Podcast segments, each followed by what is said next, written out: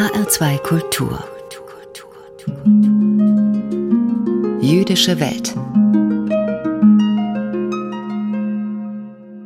Kennen Sie den? Ein Mann wendet sich verzweifelt an den Ewigen und klagt von seiner bitteren Armut. Schließlich sagt er, O Ewiger, was sind für dich schon Tausende von Jahren? Woraufhin eine himmlische Stimme antwortet, Sie sind wie ein Augenblick. Und was sind für dich Millionen von Euro? Sie sind für mich wie ein einziger Cent. Da fleht der Mann, dann könntest du doch sicher einen göttlichen Cent für mich erübrigen, oder? Worauf Gott antwortet, aber sicher, warte nur eine Sekunde. Nicht nur in diesem Witz spielt die Zeit eine wichtige Rolle. Auch in der Torah und im Judentum als solchem ist der Faktor Zeit oftmals von entscheidender Bedeutung. Und zwar in ganz unterschiedlichen Zusammenhängen.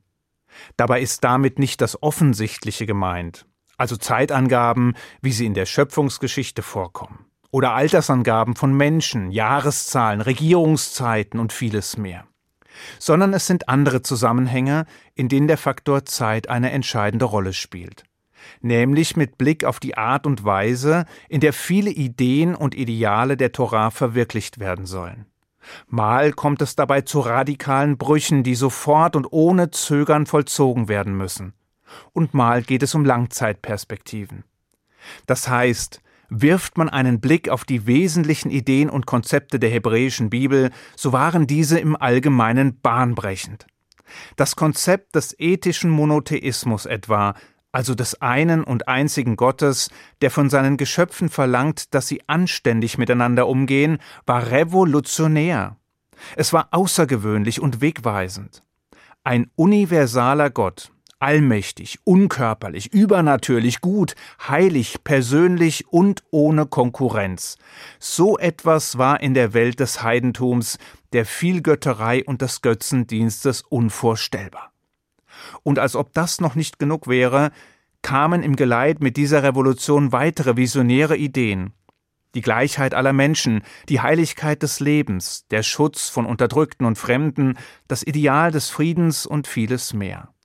Es waren Ideen, welche die damalige Welt auf den Kopf stellten, radikal, brachial und kompromisslos.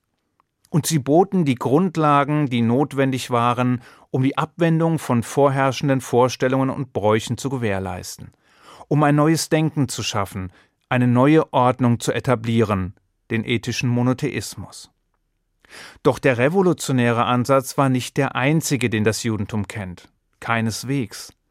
Denn so nötig und alternativlos er für die Schaffung des Fundaments auch war, so unzulänglich war diese Radikalkur mit Blick auf andere Ziele.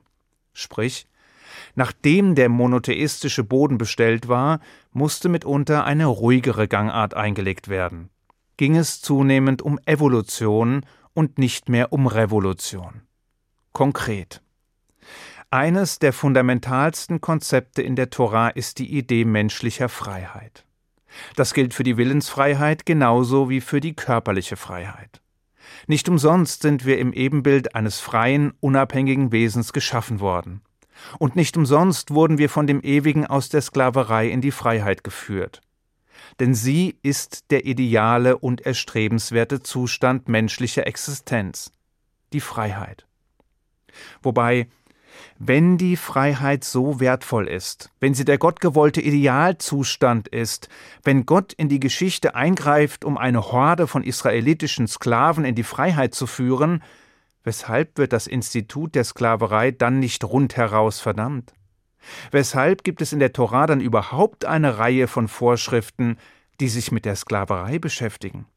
Oder anders, wie kann ein Kodex, der auf der einen Seite Freiheit und Mitmenschlichkeit zu allumfassenden Werten erhebt, an anderer Stelle ein Regelwerk zur Sklaverei enthalten? Also warum hat die Torah die Sklaverei nicht sofort und rundheraus verboten? Die Antwort lautet, teilweise hat sie das, aber eben nur teilweise. Denn zunächst wurden verschiedene Praktiken verboten, die wir gemeinhin unter Sklaverei verstehen. Sprich, die Art von Sklaverei, wie sie die Römer und Griechen praktizierten oder wie wir sie in kolonialistischen Zeiten kennengelernt haben, ist in der Tora weitgehend tabu. Menschenraub und Entführung ist verboten, erst recht zum Zweck des Verkaufs. Darüber hinaus wurde die Sklaverei, die eigentlich gar keine Sklaverei war, sondern eine Art Schuldknechtschaft, mit einem umfassenden Regelwerk eingeschränkt und humanisiert.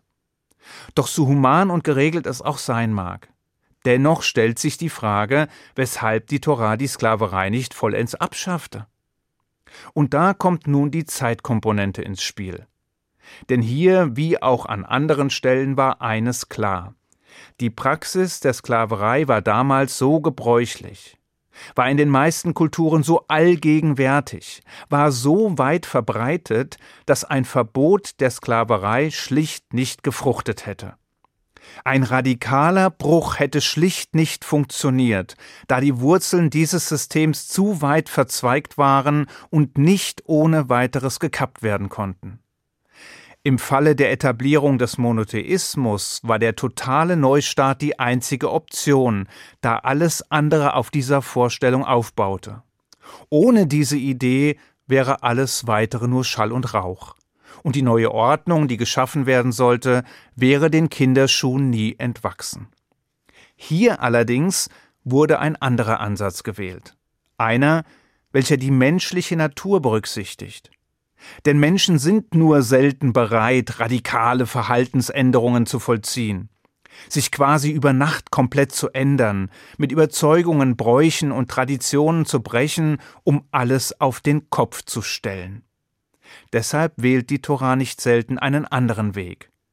Einen Weg, der auf einen langsamen, schrittweisen Prozess baut in dem zuerst ein Ideal etabliert wird, eine Idee propagiert wird, ein Leitbild vorgegeben wird und dann langsame Schritte zur Erreichung dieses Ideals erfolgen, einer nach dem anderen, Schritt für Schritt, auch wenn es viele Generationen braucht, bis das Ziel erreicht wird.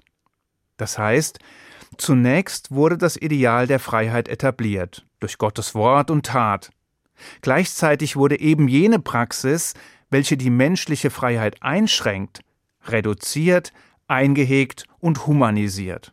In der Erwartung, dass das Freiheitsideal im Ringen mit der Wirklichkeit Schritt für Schritt die Oberhand gewinnt. In dem Vertrauen, dass die Menschen sich diesem Ideal immer weiter annähern, es erstreben und es irgendwann Wirklichkeit werden lassen. Dazu muss man es allerdings erinnern, verinnerlichen, lebendig halten, in Geschichten, Erzählungen, Gesetzen und Ritualen, welche den Wert der Freiheit lehren, von Eltern zu Kindern und von Generation zu Generation. Es hat schließlich bis ins Jahr 1865 gedauert, bis die Sklaverei in den USA, also einem Land, das einst auf den Idealen der hebräischen Bibel gründete, offiziell abgeschafft wurde. Nur nebenbei, Ähnlich verhielt es sich mit den Überzeugungen, die wir aus der Ebenbildlichkeit Gottes ableiten. Also mit der unveräußerlichen Würde, die ein jeder Mensch einzig und allein deswegen besitzt, weil er im Ebenbild Gottes als einzigartiges und unersetzbares Wesen geschaffen wurde. Es sollte bis ins Jahr 1948 dauern, als diese Überzeugungen in der allgemeinen Erklärung der Menschenrechte universelle Anerkennung erhielten. Das heißt, viele der in der Torah enthaltenen Ideale lassen sich nicht über Nacht verwirklichen. Sie bilden den Ausgangspunkt für einen oft langwierigen und mühsamen Prozess, für einen Weg, der Jahrhunderte, wenn nicht gar Jahrtausende umspannt und der dennoch unverdrossen und hartnäckig verfolgt werden muss, wenn das Ideal irgendwann Wirklichkeit werden soll. Es sind Prozesse, welche die menschliche Natur ebenso berücksichtigen wie die Zeit und die sich in einem evolutionären Prozess entwickeln, langsam, aber unaufhaltsam, bis ihre Zeit schließlich gekommen ist. Ich wünsche Ihnen einen guten Schabbat. Shabbat Shalom.